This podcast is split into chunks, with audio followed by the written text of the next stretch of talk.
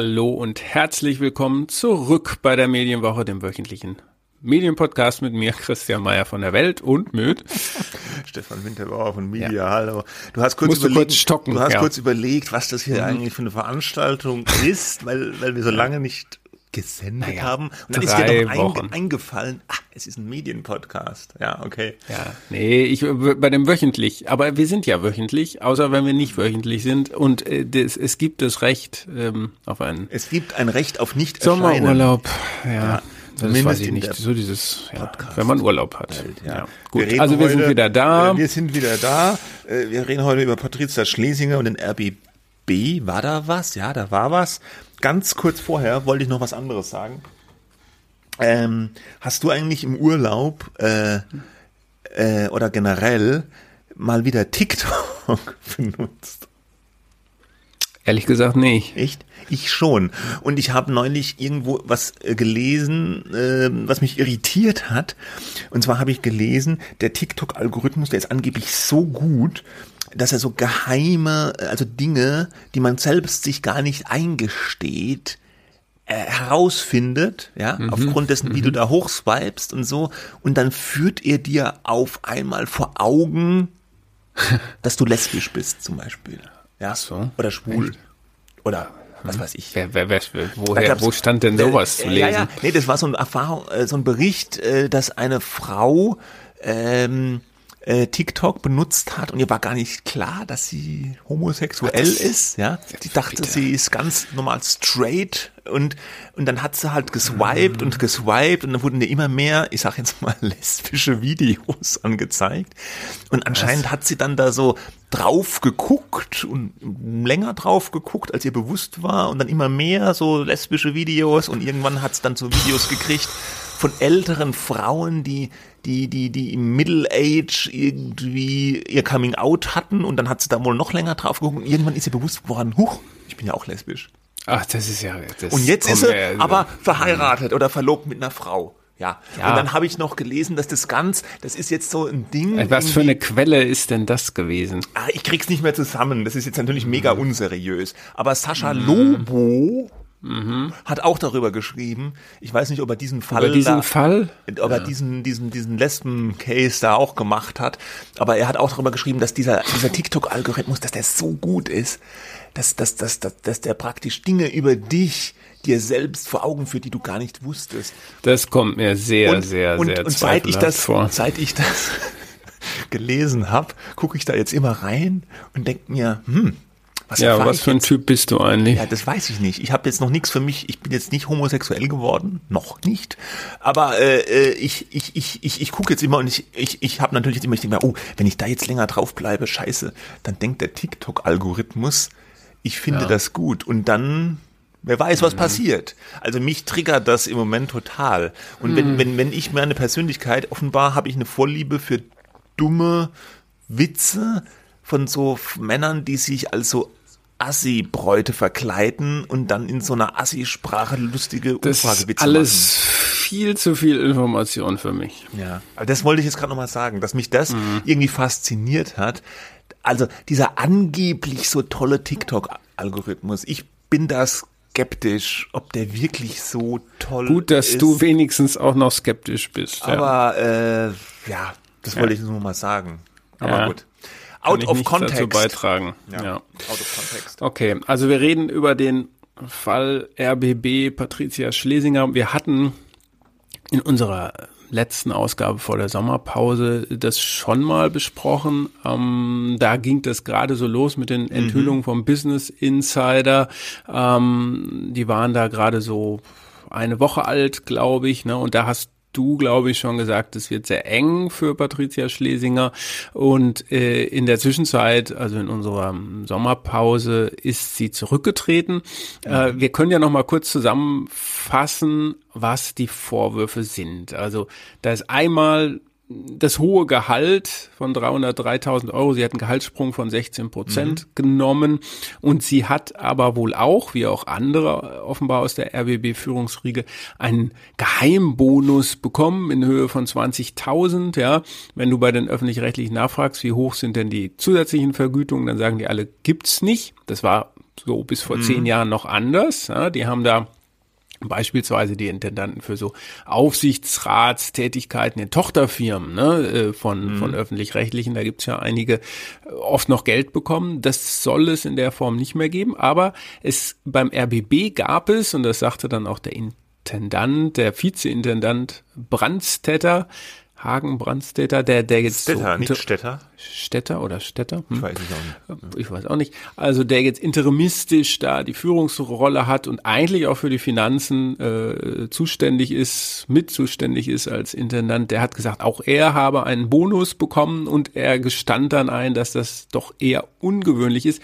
Es geht da um Zielvereinbarungen, ähm, die ähm, erreicht wurden, auch im Zusammenhang mit einem geplanten Neubau. Das ist für mich eigentlich einer der wichtigsten oder wenn nicht der wichtigste Vorwurf, dass es da Mauscheleien äh, gegeben hat, was Beraterverträge für den ja. Bau dieses digitalen Medienhauses vom RBB genau, aber ganz kurz ja, noch ja. beim Gehalt mhm. äh, bleiben. Ja. Die Gehaltsfrage ist jetzt ja wohl nicht so richtig eine juristische Frage, ja, mhm, sondern es ist ja mehr eine, in Anführungsstrichen, moralische Frage. Ist es okay, dass die Intendantin ein so hohes Gehalt oder so eine hohe Gehaltserhöhung bekommen hat, wo der Sender doch so sparen muss?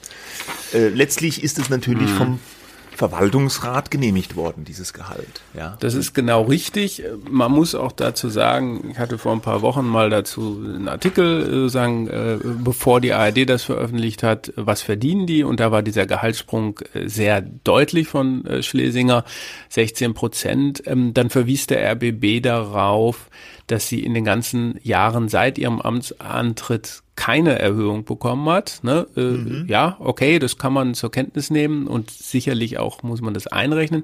Insgesamt aber, und das, das hat ja so ein Verwaltungsratsmitglied vom RBB, ähm, Martin Renner heißt der, ist eigentlich Musikprofessor, äh, seit einiger Zeit im Verwaltungsrat auch eingestanden. Äh, der sagte da in einem sehr gut geführten Interview, äh, ja, das Gehalt sei Zitat, bestimmt nicht verhältnismäßig und wir müssen uns die Gehaltsstrukturen der ARD ansehen. Ja, das, aber genau wie du sagst, der Verwaltungsrat hätten, hat das ja alles durchgewinkt, ja, ja. Die haben sie sich ja angesehen oder hätten sie sich ansehen müssen, ja. Und sogar ist ja das Gehalt von Frau Schlesinger nach allem, was wir wissen, ähm, äh, zusammen mit dem Vorsitzenden des Verwaltungsrates, Wolf-Dieter Wolf, der aber jetzt wegen dieser Vorwürfe zurückgetreten ist, alleine verhandelt worden. Ja, mhm, so. Mhm, ja.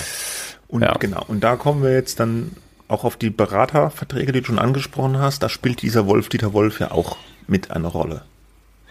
Genau, also äh, da gibt's dieses Bauprojekt, digitales Medienhaus. Da gibt's einige Projekte, die in der ARD derzeit äh, geplant sind und die dann in der Regel deutlich teurer werden, als sie eigentlich sollten. Kein Einzelfall, nicht nur beim bei öffentlich-rechtlichen Rundfunk. So, ja.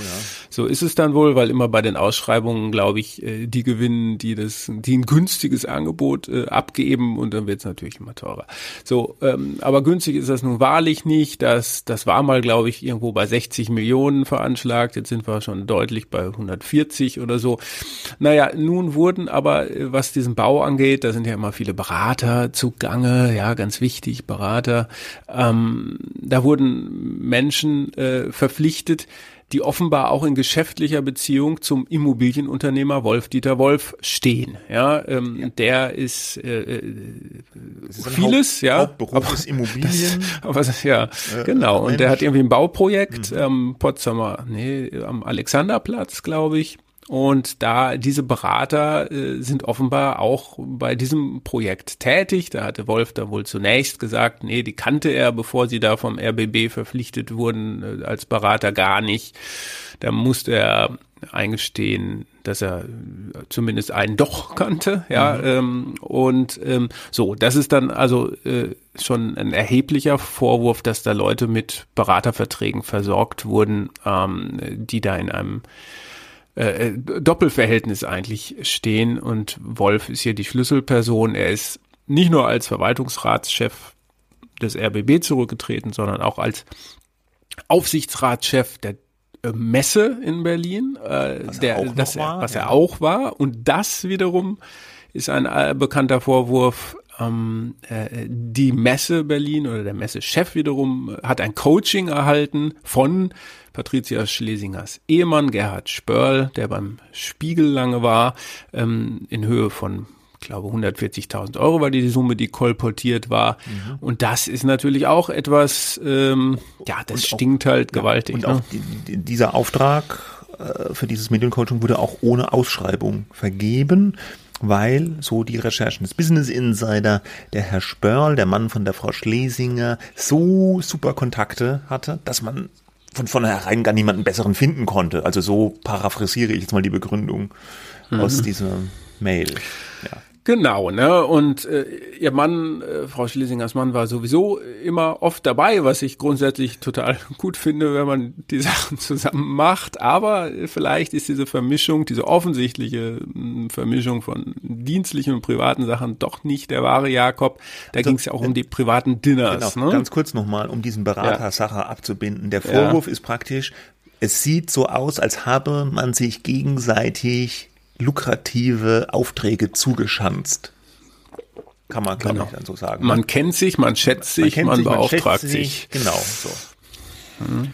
Gut. Dann genau, die privaten Abendessen. Die Abendessen, ne? ja. Hm. Das war ja so, dass Frau Schlesinger in ihrer Privatwohnung so Dinner abgehalten hat, wo man dann beim RBB sagte, das muss sie ja machen wegen ähm, wegen so Kontaktpflege Mit und das gehört zu den Aufgaben. Ja, ja genau. Ne? So und und das macht man dann nicht in einem Restaurant. Ja, sondern zu Hause. viel zu teuer, hat sie ja gesagt. Sie hätten genau. das geprüft, woanders ja. es zu machen, zu teuer. Deswegen zu Hause. Wobei ich diese Summen, die dann da im Raum standen, 69 Euro pro Person und so, wenn da so ein Caterer und so zugange ist mit Tischdecken und was weiß ich, dann äh, es, es war jetzt nicht exorbitant. Äh, die ja. Sache ist nur, es ist eigentlich egal, ob es 20 oder ja. 60 Euro sind. Die Frage ist halt, warum bezahlt sie das denn nicht selber, wenn äh, es Indizien zumindest dafür gibt, dass es sich gar nicht um ein so ein richtiges dienstliches Essen gehandelt hat.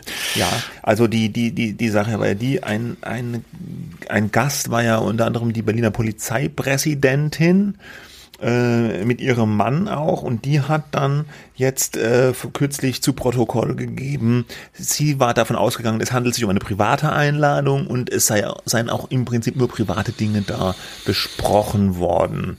Äh, natürlich muss man jetzt sagen, die Polizeipräsidentin hat jetzt auch ein Interesse daran, das zu sagen, weil wenn es ein dienstliches Essen gewesen wäre, hätte sie das äh, anmelden müssen als Polizeipräsidentin und hätte die, äh, ähm, die Kosten auch praktisch sich entweder sich das genehmigen lassen müssen oder sich eben nicht einlassen, einladen lassen dürfen dienstlich, ja, weil die da ja. sehr strenge Regeln haben.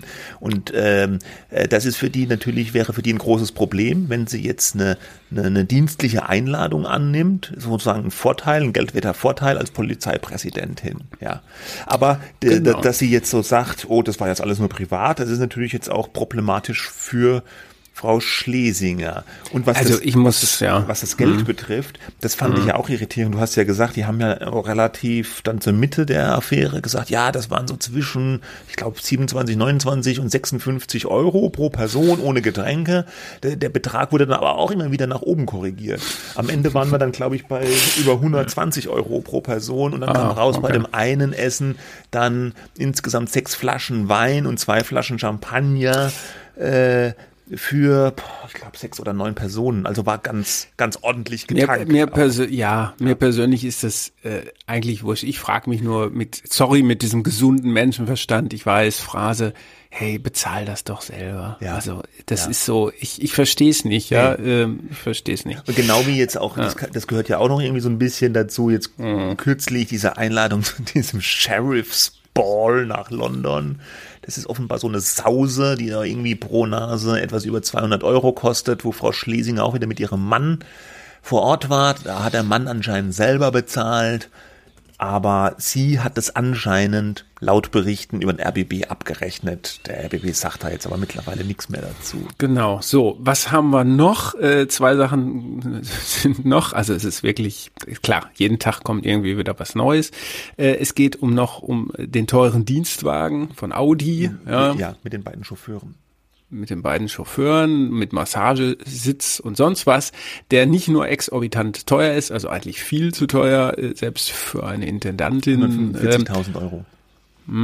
Äh, sondern auch äh, darum, dass er von Audi rabattiert wurde, ja, um 70 Prozent oder so. Mhm. Da, da dürfte ja jedem klar sein, dass niemand sonst 70 Prozent Rabatt auf ein Auto bekommt, wenn man nicht davon denkt, da haben wir ja Vorteile davon, ja. wenn die RBB-Intendantin mit einem Audi durch die Gegend gurkt. Äh, ne, wenn mir das jemand vor die Tür stellt und sagt, hier, bitte kannst du benutzen, äh, dann äh, möchte ich natürlich denjenigen sehen, der sagt, nee, will ich nicht, aber zumindest sollte man das doch überprüfen lassen, ist das denn mit der Compliance und so und diesem Rabatt eigentlich äh, vereinbar. Ja, ne? da gab es so. auch bisher keine, zumindest mir nicht bekannten Aussagen von Seiten des RBB, wer denn jetzt diesen Dienstwagen so in dieser Form genehmigt hat, weil das müsste ja auch wahrscheinlich vom Verwaltungsrat genehmigt. Nee, ich glaube, Ausgaben nur über 200.000 Euro müssen so, vom Verwaltungsrat okay, genehmigt werden. Und äh, das betrifft jetzt den letzten Punkt, den ich hier noch auf der Liste habe, den von der Bild enthüllten äh, Luxusausbau der Intendantin-Etage, ja. äh, das, äh, der, der insgesamt jetzt nicht 650.000 Euro gekostet haben soll, wie es zunächst hieß, sondern auf 1,4 Millionen hochgerechnet wurde. Na, davon kann man sich selbst in etwas teureren Lagen vielleicht schon irgendwie ein Einfamilienhaus bauen, wenn man es überhaupt noch darf. Ähm, ja, äh, das ist wohl so äh, angeblich ja gestückelt worden, dass das eben nicht genehmigt werden musste. Aber das, das ist jetzt nur eine mögliche Erklärung. Also diese Etage, der er, Bild hat sozusagen aufgelistet, was da alles dazugehört. Mein Highlight eine sich selbst bewässernde grüne Wand. Ja, ja so so also ein paar Meter. Ja, das haben die dann ja abgefilmt ja. vom RBB selbst. Das fand ich ganz gut. Mich hat das für mich war das eher underwhelming, ja, ja wie ein auch. Kollege sagte, es sah aus wie eine bessere Arztpraxis. Äh, das stimmt. Das, äh, Und vor allem so, der Schreibtisch, der Schreibtisch von Frau Schlesinger. Mhm. So ein, mhm. so ein, so ein Ikea-artiger Schreibtisch mit einem absolut unpassenden Aktenrollcontainer drunter und auch sehr klein und noch nicht mal ein Computer auf dem Tisch. Da habe ich mir gedacht, wie, wie arbeitet ja. man denn da? Fakt also ist da aber hätte wohl, man in den 1,4 mhm. Millionen nochmal vielleicht mhm. ein bisschen was auch für den Schreibtisch investieren können. Ja, das ist eigentlich das, das Schlimmste, was man sagen kann. Äh, du hast wirklich zu viel Geld ausgegeben für den Ausbau mit sehr teurem Boden offenbar, äh, Holz äh, und so, Parkett. Aber man merkt es nicht. Ja? ja. Und die Begründung war ja, dass man auch wegen der bevorstehenden ähm, Übernahme des ARD-Vorsitzes durch den RBB entsprechend repräsentative Räumlichkeiten brauchte. Ja, es ja. ist ja auch nicht alles vollkommen verkehrt. Ja. Nur leider äh, in dieser Summe dann eben nicht vermittelbar. Nee, nicht vermittelbar und irgendwie auch desaströs. Und ähm, was hinzukommt noch, sind wir durch mit den Vorwürfen jetzt eigentlich? Ich glaube, ja. Ja, es gab noch Kommt Privatfahrten vom Chauffeur, dass er angeblich ihre Wäsche hat abholen lassen und der Mann musste auch vom Chauffeur irgendwie angeblich irgendwo hingefahren mhm. werden. Ja, gut. Aber äh, dann kommt ja noch das ganze Verhalten von ihr dazu. Also dieses, äh, dass sie am Anfang intern ähm, mehr oder weniger, so haben es Mitarbeiter empfunden, eher Leute bedroht hat, die jetzt da was nach außen geben, dass sie Unverständnis geäußert hat. Wer gibt denn da überhaupt irgendetwas an die Springerpresse? Wir haben doch intern eine Compliance-Abteilung, da kann man sich auch beschweren. Alles Weil Business Insider gleich Axel Springer. Genau. Ja, Weil äh, äh, und äh, ja, äh, genau. Und ja, ja. jetzt habe ich den Faden verloren. Entschuldigung, ja, nee, ich wollte das nur noch kurz transparent machen. Äh, das war so ein Vorwurf. Ähm, genau, Whistleblower äh, wurden sozusagen ja, genau. in Verdacht und, gestellt, und dass sie was Böses ein. wollen und eigentlich. Es wurde ja, ja am Anfang gleich angekündigt, sie werden presserechtlich gegen die Sachen vorgehen, stimmt alles nicht und und da kam dann aber nichts mehr presserechtlich. Ne? Also es wurde wohl mal eine Unterlassung verlangt. Der Business Insider hat, wenn ich das richtig gesehen habe, das verweigert, die abzugeben und danach war Schicht im Schacht. War nichts mehr. Ja, und dann hat sie sich immer noch was kommen, aber. Und dann hat sie sich auch nicht den Fragen äh, äh, vom Hauptausschuss des Landtags äh, Brandenburg gestellt, sondern wollte das nur schriftlich beantworten, hat dann aber woanders noch Interviews gegeben, wo sie auch wieder mehr so eine Opferrolle kultiviert hat, nach dem Motto, alle jagen sie jetzt und Diffamierungen äh, hat sie dann beklagt, noch in ihrem Rücktrittsschreiben. Also es sah jetzt nicht so aus, dass sie da ein wie auch immer geartetes Unrechtsbewusstsein hat. Gut, und seit dem Rücktritt jetzt ist eh Schweigen angesagt. Ja, da äußert sie sich jetzt gar nicht mehr. Ja, es gibt genau, also es gab zwei Rücktritte, eigentlich den Rücktritt als ARD-Vorsitzende, äh, den übernimmt jetzt erstmal wieder Tom Buch, der das vorher gemacht hat vom WDR, der in Klammern äh, sogar noch mehr verdient als Frau Schlesinger, aber das, der WDR ist halt auch größer, das folgt so einer gewissen inneren Logik, ähm, äh, wie viel man da verdient. Im kommenden Jahr soll der SWR-Intendant Kai Gnifke ähm, ARD-Vorsitzender werden. Das ist ja so eine, so eine Wanderpokal, den man da bekommt. Äh, jeder kommt einmal dran und wenn man halt Pech hat, äh, dann, dann erwischt es einen. Aber das, im Fall von Schlesinger ist das natürlich kein Pech, weil äh, sie hat es ja halt selbst äh, sich offenbar eingebrockt. Ja. So, Buro macht das, ähm, hat auch heute gegenüber äh, Kollegen von mir gesagt, alles muss lückenlos aufgeklärt werden. Ja. ja. Da spricht dann der ARD-Vorsitzende und rügt äh, den RBB und jetzt mal bitte aufklären. Und dann gab's halt wenige Tage später den Rücktritt als RBB-Intendantin. Da hattest du ja auch einen Kommentar geschrieben, glaube ich, äh, warum tritt sie als ARD-Vorsitzende zurück und beim RBB bleibt sie Intendantin. Ähm, ja gut, da gab es viel Kritik. Schwer zu vermitteln. War ja auch schwer zu vermitteln. Genau. Ja. Und hat auch nicht genau. sehr lange gedauert, bis der Druck dann zu groß wurde. Ich fand ganz interessant, wie mit dem Rücktritt, also erst der Rücktritt äh, als ARD-Vorsitzende und dann spätestens mit dem Rücktritt als Intendantin, in der Berichterstattung alle Dämme irgendwie gebrochen sind. Am Anfang wurde das teilweise immer noch mit so spitzen Fingern ein bisschen angefasst. Ja, das sind Vorwürfe. Jetzt muss man erstmal abwarten, was kommt bei der Compliance-Untersuchung raus. Äh, da ist ja auch eine Kanzlei beauftragt worden vom RBB, die das untersuchen soll, ob das alles den Richtlinien entsprochen hat und Unschuldsvermutung und so. Aber in dem Moment, wo sie zurückgetreten war, jetzt ja feuerfrei, äh, ähm, äh, hatte ich den Eindruck, jetzt ist völlig klar, sie ist die Schuldige, sie hat sich da selbst bedient, äh, Raffgier und so weiter.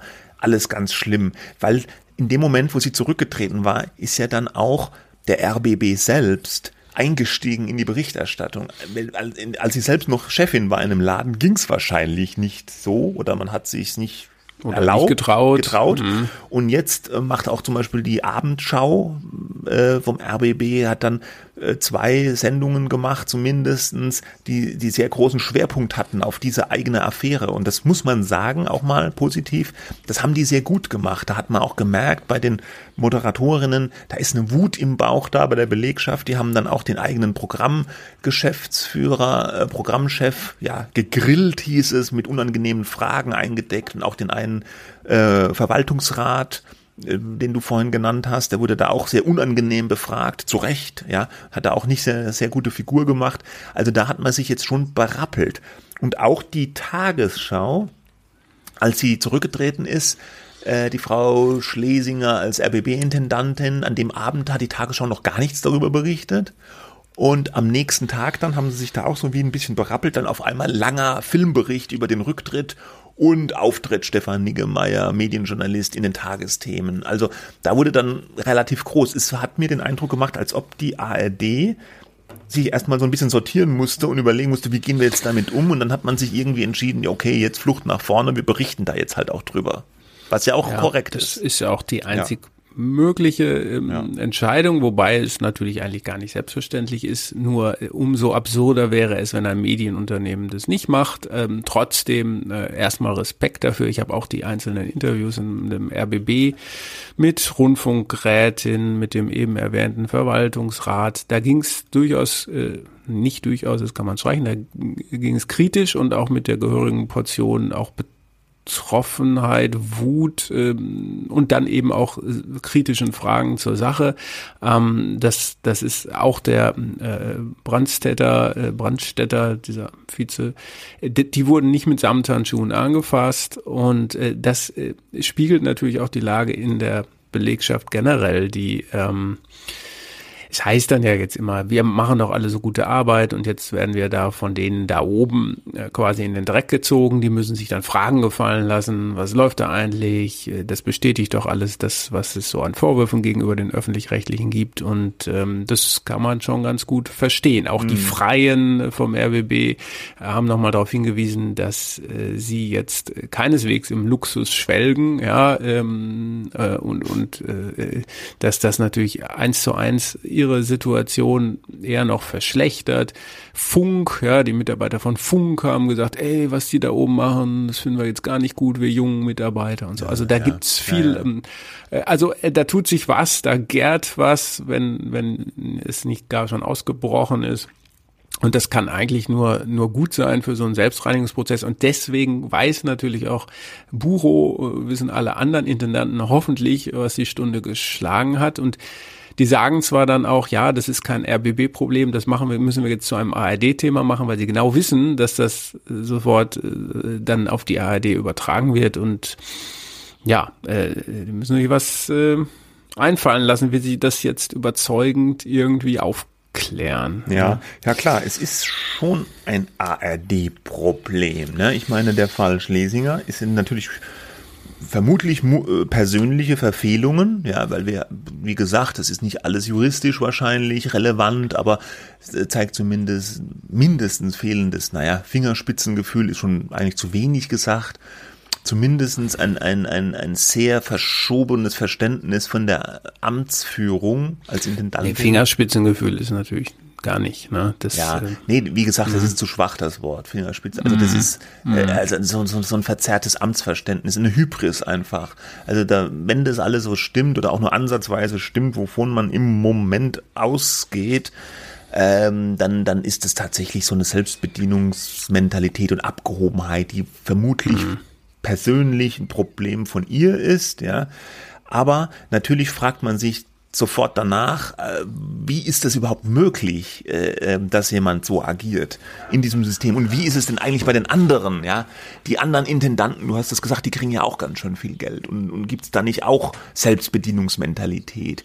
Jetzt ist ja aktuell gerade dieser Fall, hat auch die Bild geschrieben, dass irgend so BR-technische Direktorin beim Bayerischen Rundfunk der wurde jetzt auch irgendwie ein Audi A7, hatte sie zur Verfügung mit zwei Fahrern, um irgendwo durch die Gegend zu fahren. Wobei ihr Dienstwagen, ihr eigentlicher Dienstwagen war jetzt nur ein Ford Mondeo, äh, was jetzt weiß Gott kein mondänes Fahrzeug ist.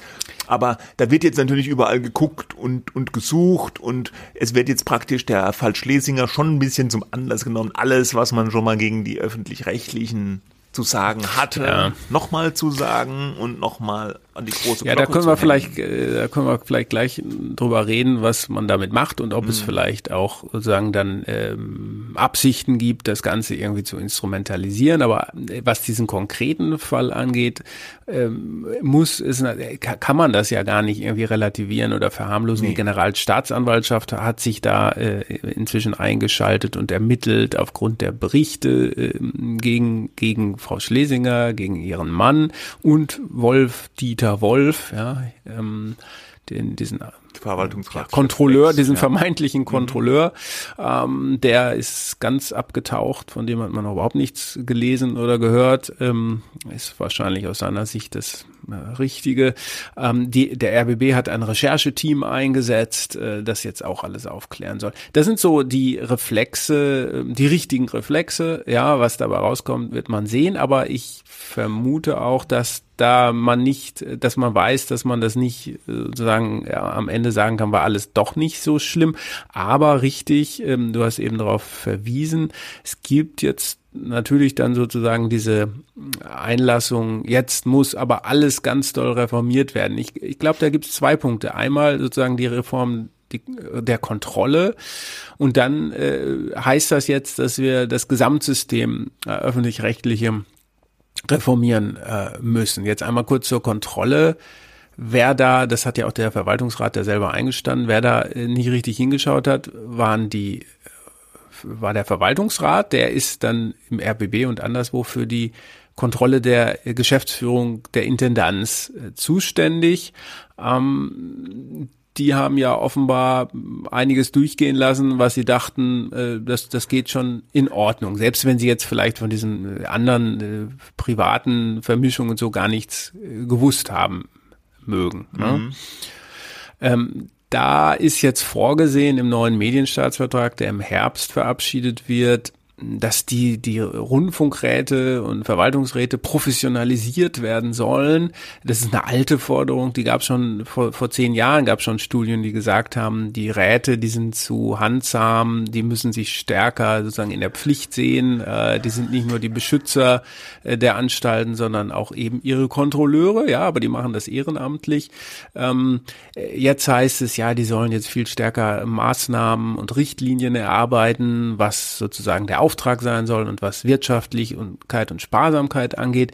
Ich habe so ein bisschen meine Zweifel, ob das sozusagen, weil die ja doch recht nah an den Sendern sind, funktioniert. Ja, ja. Ähm, ob sie wirklich unabhängig sind. Die werden entsendet natürlich mhm. von von so gesellschaftlichen Organisationen, der Kirche, äh, Elternvereinigung, äh, Bauernverband. Äh, was weiß ich, äh, hast, hast du nicht gesehen, 30 Rundfunkräte, 8 Verwaltungsräte. Ähm, da, da muss natürlich, also da wird ja jetzt vielfach eine Professionalisierung, heißt es, gefördert, ja. gefordert.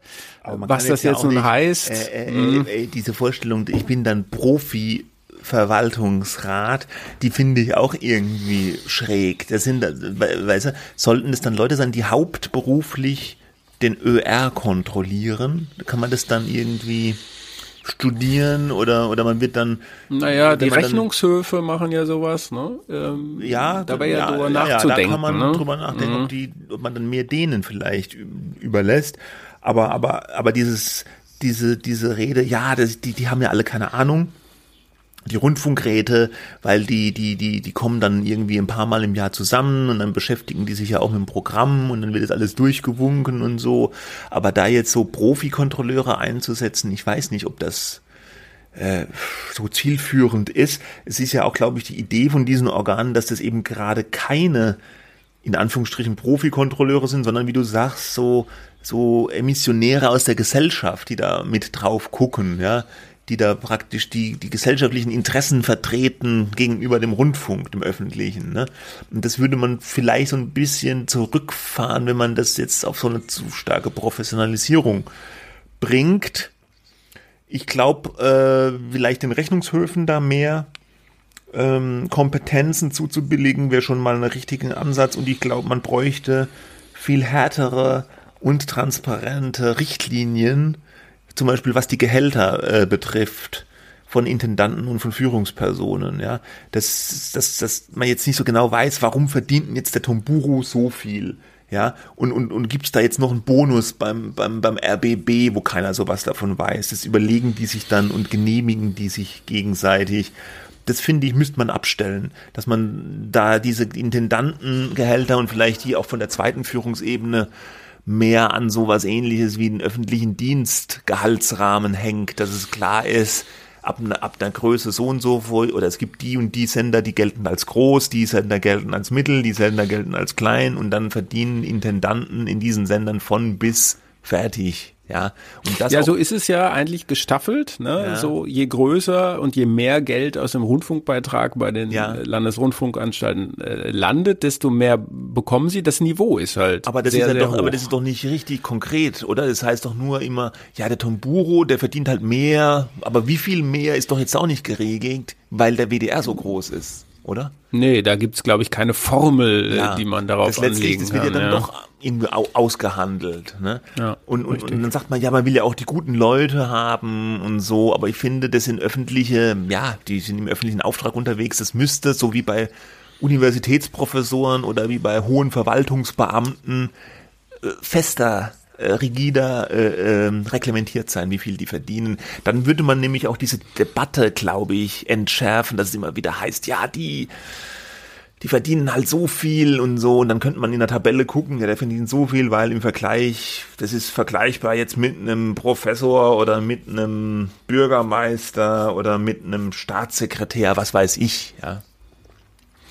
Ja, also äh, aber wir sind uns einig, sozusagen diese Kontrollgremien müsste man nochmal, man müsste es zumindest prüfen, ne? was heißt jetzt überhaupt Professionalisierung? Ja. Wird es besser, wenn es externe Profis machen oder muss man einfach die bestehenden da äh, irgendwie ein bisschen äh, anders aufstellen? So und und dann äh, natürlich alles diese diese Gehaltsstrukturen, die wurde ja schon mal von der KEF, von dieser Finanzkommission, die ja durchaus diese unabhängige Finanzkommission ist, äh, die es braucht ja, um alles, mhm. alles schön nachzurechnen.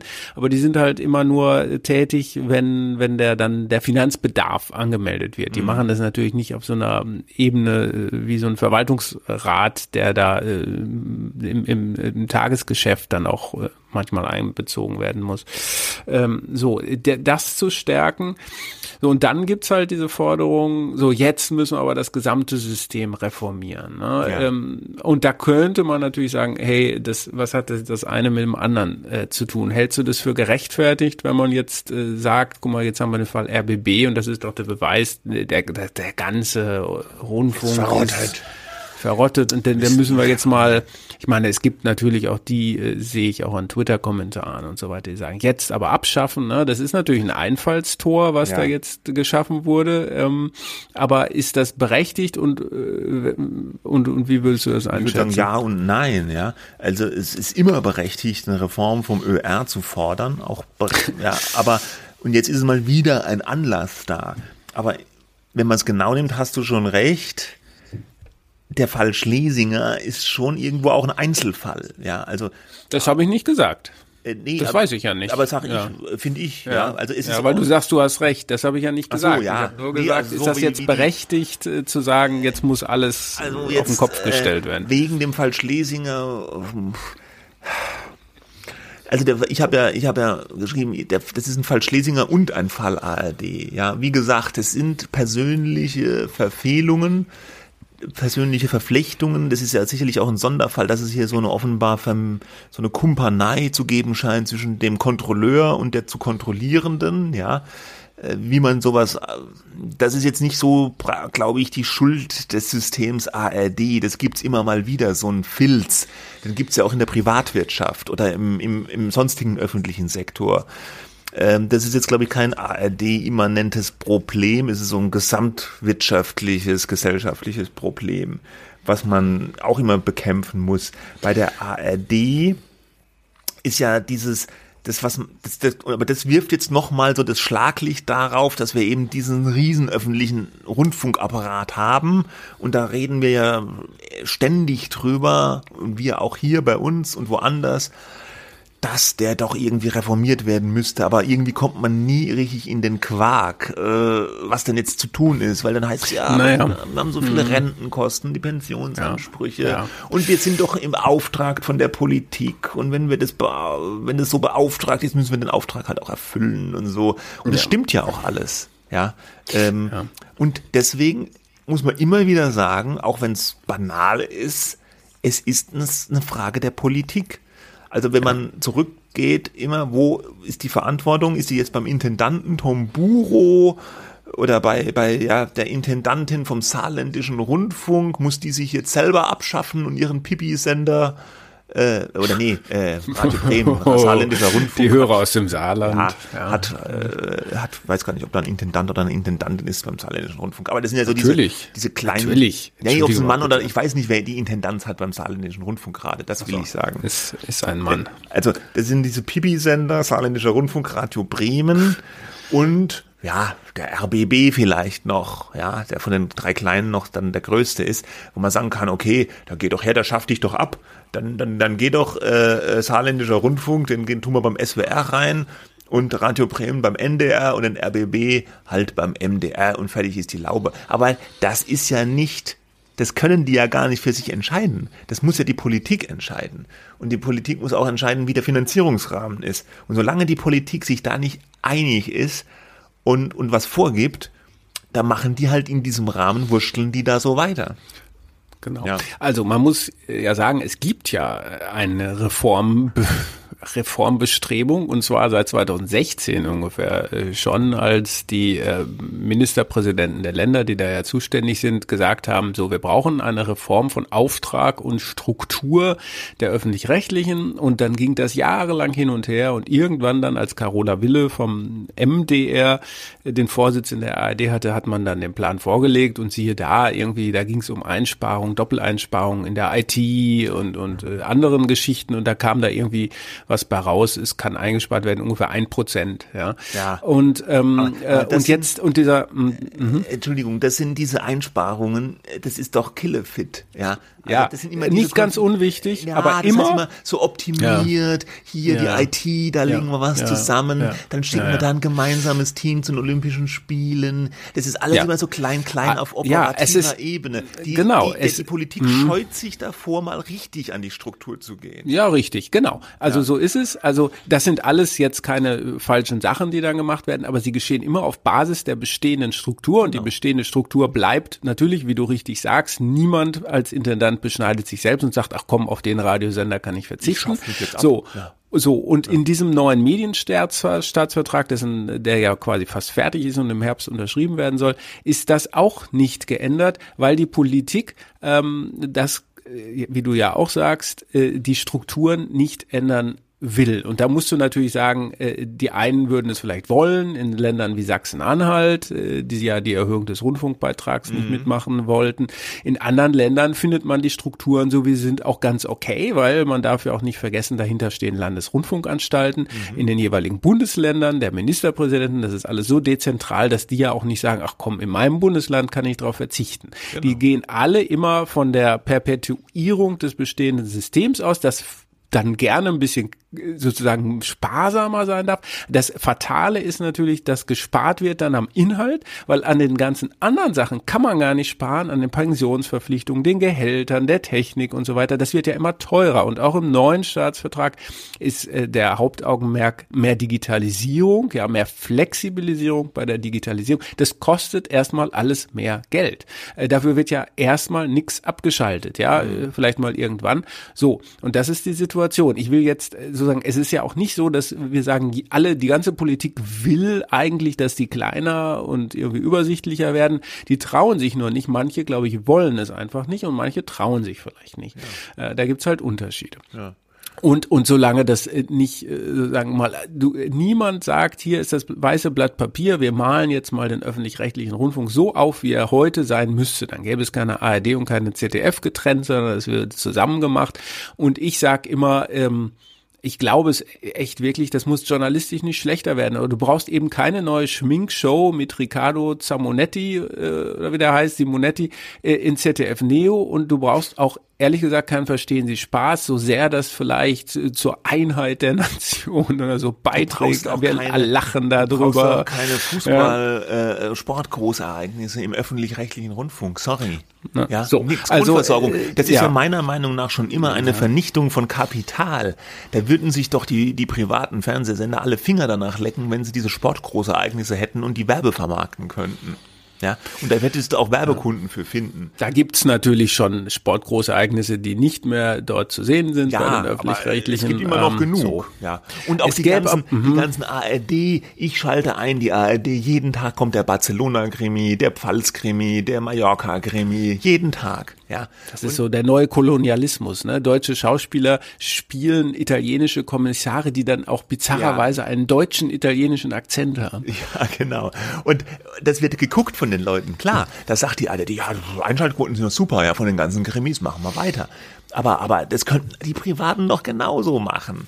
Nur ja. die, die kommen da halt schwer rein. RTL versucht händeringend, sich ein bisschen älter zu machen, weil die ganzen Jungen nur noch digital gucken und ist aber schwierig, klar, weil da natürlich auch der milliardenfinanzierte öffentlich-rechtliche Block steht, der diese inhaltlichen Interessen der älteren Zielgruppe ja alle schon prima bedient. Warum sollten die Alten denn dann den, den, den Krimi mit Werbeunterbrechung beim RTL gucken, wenn sie den in der ARD ohne Werbung sehen können? Ne?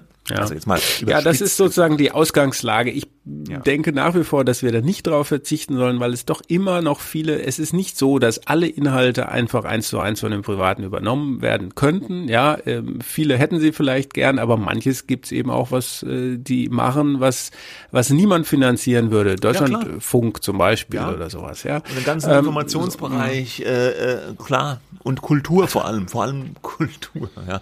Ja. Also das ist in der äh, Summe halt eben nicht refinanzierbar am Markt, ja, und deswegen gibt's auch, finde ich, nach wie vor eine Berechtigung für den öffentlich-rechtlichen Rundfunk, weil es jetzt immer wieder heißt, ähm, so, wir können doch ganz drauf verzichten.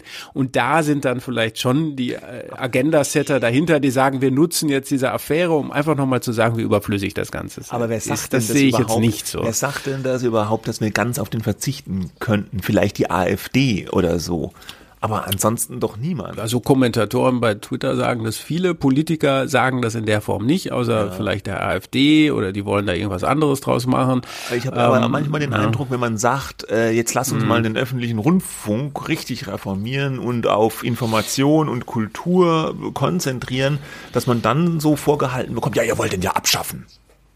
Ja?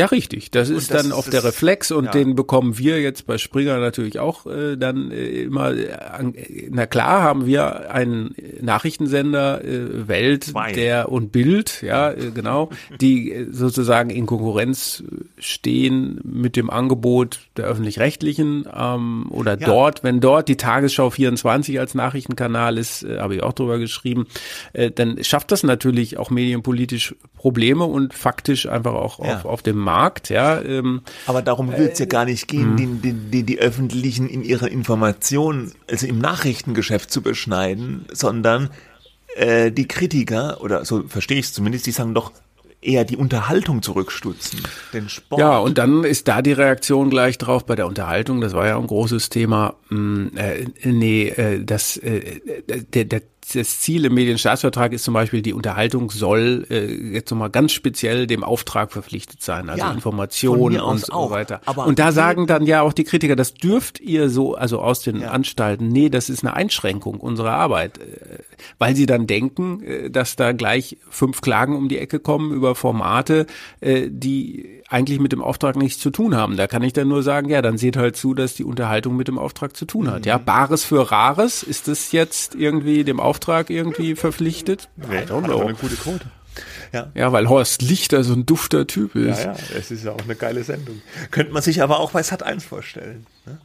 Aber, aber gut. 1, ja, die, ja. die würden das gerne nehmen. Die würden alles gerne nehmen. Haben die da nicht eine Kopie davon? Bestimmt. Oh, weiß ich jetzt gar nicht. Na, naja. Entschuldigung, seit eins. Ja, wie, okay. wie auch immer, ja. Aber da, jetzt sind wir schon mittendrin wieder in der üblichen Öffi-Diskussion, ne? Ganz ja. Losgelöst. Und ist das jetzt berechtigt? Ja oder nein? Es ist ich immer denke, berechtigt. Ja. Und jetzt war es ja. mal ein Anlass. Ja.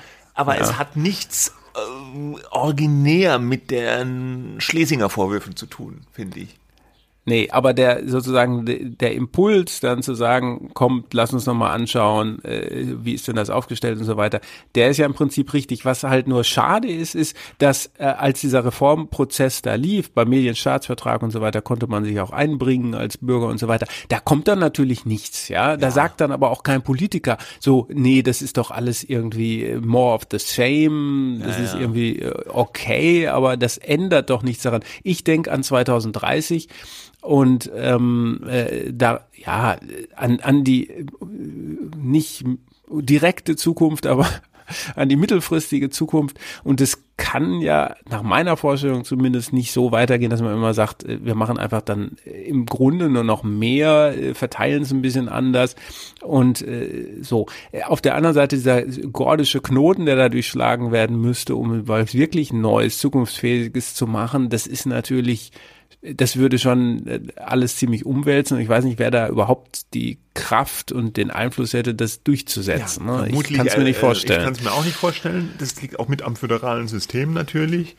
Aber was natürlich der Fall Schlesinger schon jetzt bringt für diese ganze ÖR-Debatte, mehr Druck, ja. Weil jetzt wieder das in allen Medien ist, weil die Politik da vielleicht auch drauf denkt, sie muss darauf reagieren und irgendwie was machen. Und es ist einfach so ein Druckelement mehr. Ja, Genauso wie dann kriegst du die Meldung, in Frankreich schaffen sie jetzt einen Rundfunkbeitrag ab und so. Mhm. Ja, und äh, ja, und in England ist die BBC auch unter Druck. Und dann fragen sich die Leute, ja, wieso schaffen die Franzosen das ab? Und bei uns, wir sollen noch mehr zahlen. Ja? Aber die Wahrheit ist ja, in Frankreich äh, wird der Beitrag abgeschafft, aber es wird doch weiter finanziert. Ja, wird dann irgendwie ne, steuern, das soll das ja irgendwie So, da lese ich dann äh, ja. so toll, wie Frankreich das macht. Das ist erstmal ein ganz anderes System. Und zweitens äh, wird er ja nicht abgeschafft äh, dadurch durch. Ja, ja. Das, das Geld äh, wird weiter fließen, äh, aber man muss halt wie in anderen Ländern auch überlegen, wie viel Geld braucht man. Und da müssen aber auch Leute dran beteiligt sein, die wirklich ähm, da ein Augenmaß haben. Das zu zerschlagen ist, äh, halte ich jetzt für falsch, aber ja. äh, reformieren ist was anderes als zerschlagen. Aber das, ich finde ja, die Schweiz ist dann immer ein gutes Beispiel. Die hatten ja eine Volksabstimmung mhm. äh, vor einiger mhm. Zeit über ihren Rundfunkbeitrag und dann hat sich große Mehrheit der Schweizer für den Schweizer öffentlichen Rundfunk ausgesprochen, aber das Ganze war ja mit einer wirklichen tiefgreifenden Reform verbunden.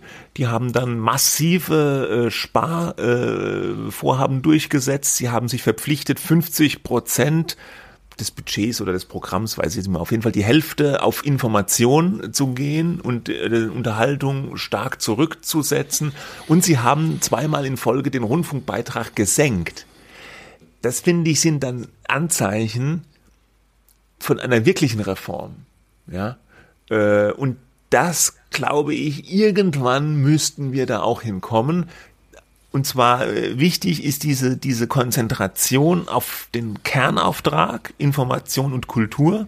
Natürlich auch Unterhaltung, aber die muss dann irgendwie ein bisschen reglementiert werden. Und, ähm, und ähm, ne, auch mal eine Senkung des Beitrags. Ja, das ist so ein Zeichen, das wäre mal ein Zeichen an die, an die Bevölkerung auch. Äh, es tut sich wirklich was. Ja, aber, ja, aber gerade in Zeiten der Inflation Stück, bist, du, bist du da so weit, weit entfernt davon. Entfernt, ja. Ja. Na gut, das ist, äh, aber ich glaube, man kann da gar nicht anders als, äh, es wird auch die geben, ne, die uns jetzt entgegenhalten können.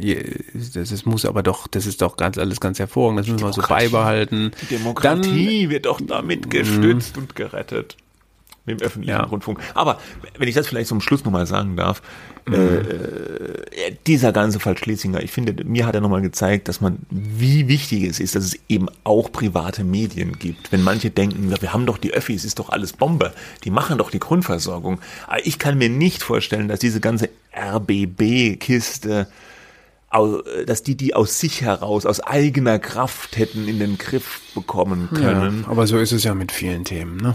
Ja, also, so ist es mit vielen ja. Themen. Aber das zeigt es einfach nochmal, wofür die Privatmedien da sind. Weil die Schlesinger ja auch dann gesagt hat, ja, wir haben doch die Compliance-Abteilung, geht doch dahin, wenn ihr ein Problem mhm. habt. Nein. Ja, ja. Die Leute wissen ja, warum sie da nicht hingegangen sind, weil äh, äh, der Frosch, der legt den eigenen Sumpf da nicht trocken. Naja, und die Compliance-Beauftragte des RBB hat auch in der Sendung äh, von der Abendschau vom RBB gesagt, ne, sie ist da gar nicht so eingebunden. Sie wird dann manchmal nur so einbezogen und die Revision, und es gibt keine Verbindung zwischen der Revision beispielsweise und ihr und das wäre alles ganz schlecht, ja. Und der, also im Grunde hat sie gesagt, ich habe gar nicht viel zu sagen, gar keinen Einfluss. Und dann hat der Verwaltungsrat äh, Renner da in dem Interview gesagt, ja, jetzt äh, muss diese Aufklärung am, seiner Meinung nach die Compliance-Beauftragte übernehmen. Der Verwaltungsrat ist raus, weil dem wird das ja vorgeworfen. Mhm. Ja, äh, das ist, also da bastelt sich das jeder so zurecht, äh, dass, dass man am Ende vielleicht äh, verantwortlich ist, aber doch bitte nicht zuständig. Ne? Ja. Na gut. Wir werden das nicht äh, zu Ende bekommen, aber ich glaube, mit dieser monothematischen Ausgabe haben wir da zumindest die wichtigsten Debattenpunkte berührt. Ja. Okay. Ja, ja, genau. Und hoffentlich gibt's auch mal wieder was anderes. Aber dieser Fall, wie man so schön sagt, wird uns sicherlich noch etwas begleiten. So sieht's aus. Ansonsten, schönes Wochenende und ja. bis demnächst. Bis dann. Tschüss. Tschüss.